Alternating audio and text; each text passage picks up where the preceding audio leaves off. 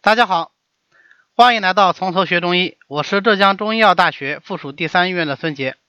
今天呢，我们一起来学习一下，呃，除了胆和胃以外的其他四腑的病机。因为这剩下的四腑呢，呃，病机相对比较简单啊，大肠、小肠、膀胱、三焦，所以我们就一起讲讲讲掉了。呃，首先呢，我们先复习一下它们的生理功能啊，我们按照这样一个顺序来。先复习某一腑的生理功能，然后再讲它的基本病机。今天要学习的第一个呃六腑呢是小肠腑啊。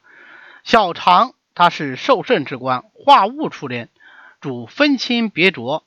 其清者往前渗入膀胱，浊者向后直入大肠，所以它担任一个分清别浊的功能。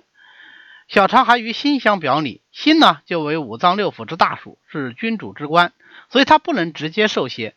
小肠就承担了一部分带心受邪的任务。那我们当然更熟悉的带心受邪的呃脏腑是什么？对，心包络啊，心包络也是带心受邪的。小肠为火府啊，五行属火，所以小肠的病机呢也以火热实症为主。最常见的病机就是小肠热盛，但是也可以看到小肠虚寒症。所谓小肠实啊，就是指热结小肠而引起的泌别清浊、功能失常的一种病理变化。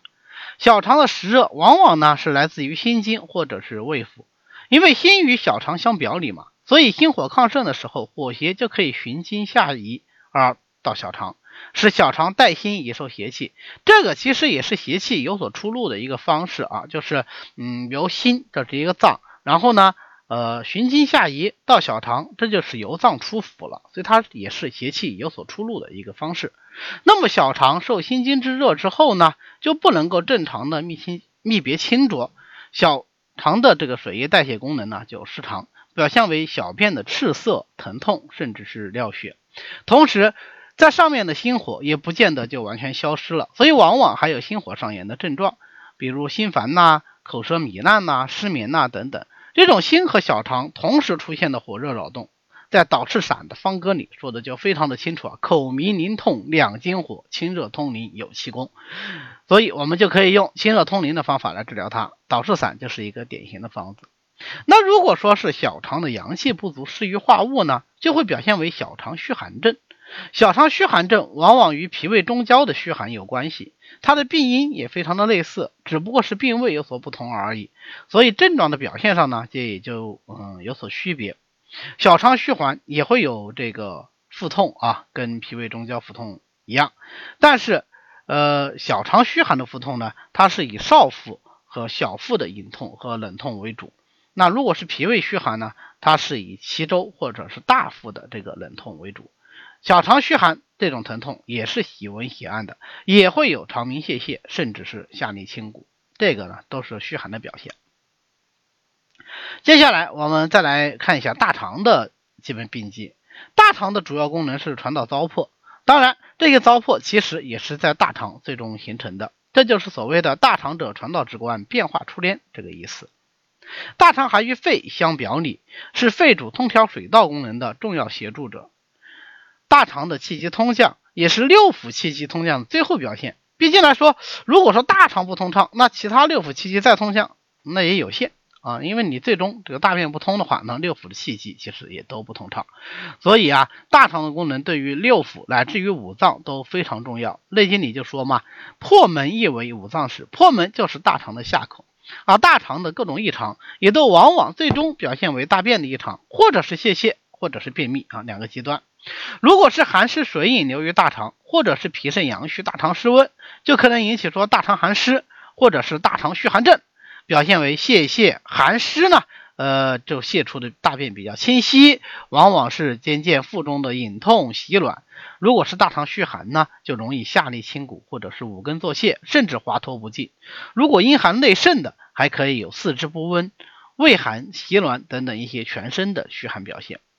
更常见的大肠病机是由于饮食不节、湿热下破而引起的大肠湿热症，其典型表现就是泄泻，甚至是泄痢，大便泄出啊臭秽。大便呢，当然那都是臭的啊，没人大便是香的。但是这种病人他的大便特别臭，而且往往伴有肛门的灼热感、里急厚重感，总觉得有大便还没解干净的感觉，甚至于是下痢脓血，严重的还会有全身的发热症状。如果是燥热盛而无湿邪，或者是大便津液已伤啊，就会走到另外一个极端，形成大肠液亏的这个病机。大肠的津液不足，就不能够濡润肠道，大便呢就燥结难出，而表现为便秘。我们前面说过，小肠有泌别清浊的功能，把水液中浊的一部分直接就下传到大肠以濡润之。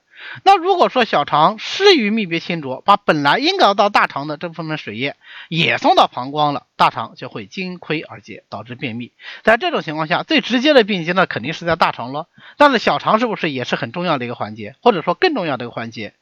而小肠的这种功能失调，却往往又是由于脾主生清的功能失调引起的，是脾不能约束水液的正常运行导致的结果，所以呢，被称为脾约症。所以这个脾约症呢，它就涉及到了脾、小肠、大肠三个脏腑。可见在临床上啊，很多疾病它都不是病在一脏一腑，而是复合的、变动的。这个也是我们临床看病的难点所在。当然，我们在学习的时候，那还是只能一个一个的学啊，不能一口吃成一个胖子。学好以后，再试着把它们啊进行排列组合啊，进行各种融会贯通。那我们今天呢，恰好是讲到这儿啊。举个例子，这就是脾约症啊，脾约症用麻子仁丸啊，可能讲麻仁丸大家会更熟悉一些。我们再看看膀胱的基本病机，膀胱是藏精液出气化的一个腑。它的藏精液出气化的功能，最终是靠正常的排尿体现出来的。所以膀胱最基本的病机就是膀胱气化不利，而引起膀胱气化不利的最常见原因呢，就是湿热。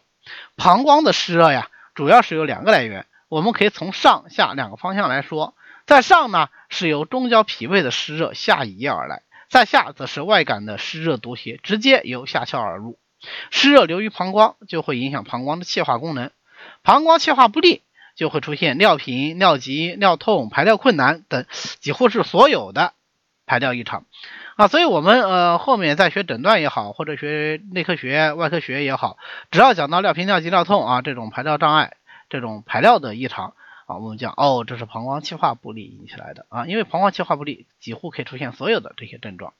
那除了膀胱湿热以外呢，肾阳的蒸腾无力，或者是脾虚啊，清气不升，或者是肺热灼伤津液，都可以最终引起膀胱的气化功能异常。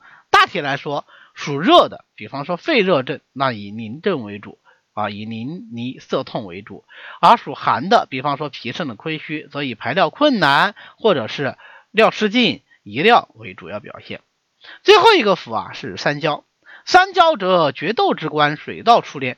三焦具有主气化和通行元气、水液的功能，所以三焦的病机呢，也就主要表现为呃气化异常。但是啊，气化异常这个是很宽泛的一个病机，实际上我们的气化异常啊，总是通过一些具体的脏腑来表现出来的。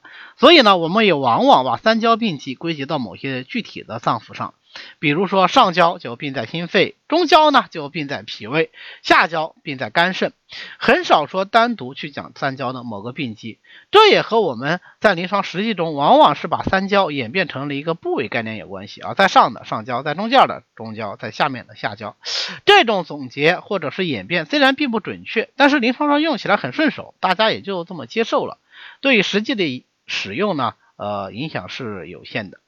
好。那么到这里呢，六腑的基本病机就全部讲完了。下一次课呢，我们就开始进入中医基础理论的最后一个板块——治则治法。